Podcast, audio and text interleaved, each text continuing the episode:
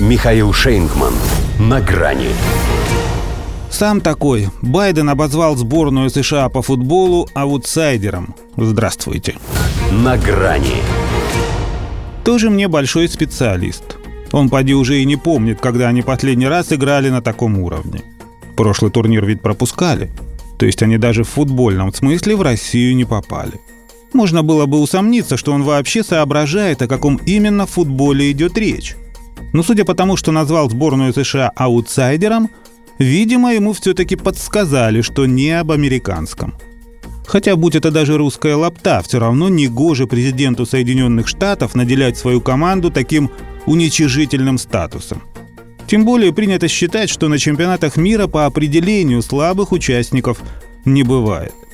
А тут, ребята, я знаю, что вы аутсайдеры, но вот что я вам скажу, чувак. В вашей команде одни из лучших игроков в мире. Вы представляете эту страну, и я знаю, что вы... Давайте шокировать их всех. По-киношному напутствовал Джо Байден главного тренера Грега Берхальтера, позвонив ему перед вылетом в Катар. А ведь соперники по подгруппе как на подбор. Никак нельзя в грязь лицом. Братья англосаксы меньшие, Англия с Уэльсом, да принципиальнейший Иран – Пытались было и его отстранить от Мундиаля не по спортивному принципу, но слишком поздно спохватились. «Хотел бы я быть там, чтобы увидеть вас, честное слово», заставил хозяин Белого дома коуча перекреститься. Потому что свят, свят, свят. Хватит, в Саудовскую Аравию он уже слетал, позора не обобрались. Куда ему еще в Катар? Тем не менее, тренер, включите меня в состав, я готов играть продемонстрировал Джон неплохую музыкальную осведомленность, продекламировав песню американского исполнителя Джона Фогерти «Центерфилд».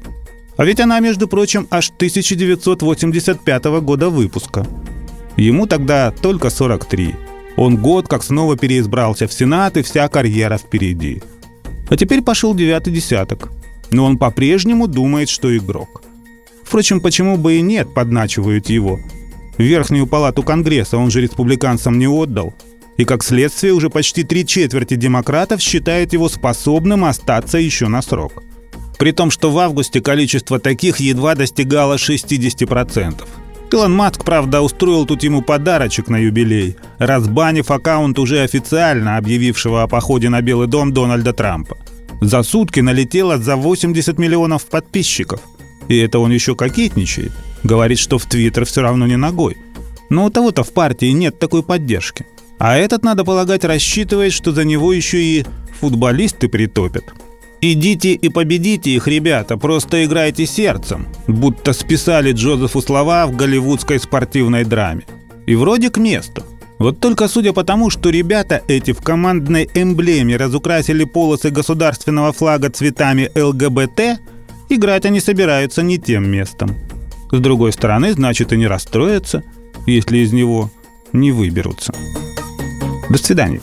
На грани с Михаилом Шейнгманом.